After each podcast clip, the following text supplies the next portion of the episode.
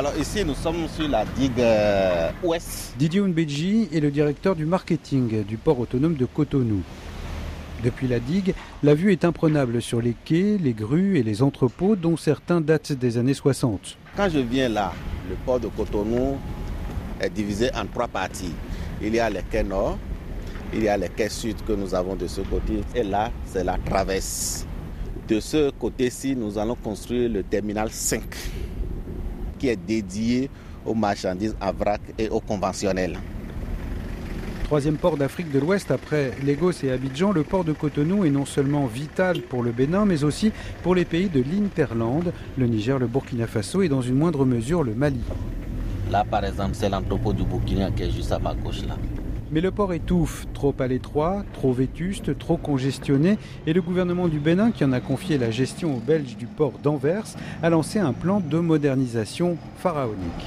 Quand on descend au niveau du quai Bolloré aujourd'hui, vous voyez que nous ne pouvons pas accueillir deux navires de 300 mètres. C'est ce qui justifie l'extension du bassin portuaire sur une, sur une longueur de 154 mètres pour pouvoir nous permettre d'accueillir deux grands navires de 300 mètres au moins et également avoir la même chose du côté nord. Nouveau terminal, nouveau quai, zone logistique et entrepôt rénovés. Au-delà des équipements, c'est aussi la gestion du trafic que le partenaire belge est en train de revoir avec un maître mot, la fluidité.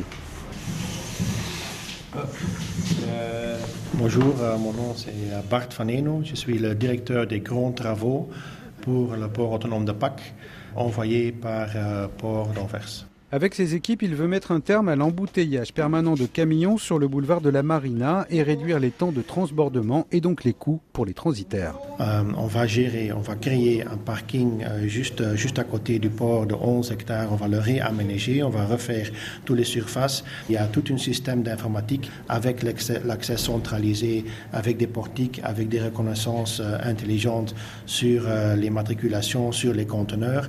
Et on va doser ces camions du parking Zongo pour que la marina ne va plus être congestionnée à cause du port. C'est vraiment euh, une gestion de flux de transport qui va être mise en place.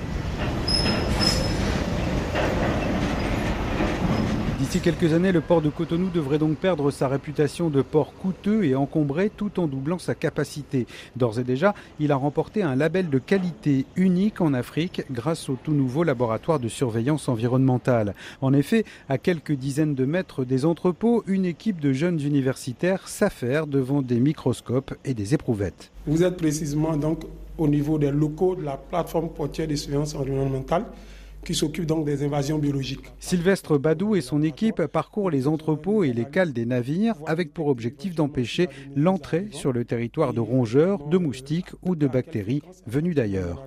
On a pu détecter la présence d'un virus qui est responsable des fièvres hémorragiques. À travers nos, nos études, ça a été démontré que le génome est identique à une souche qui a été isolée donc au Vietnam.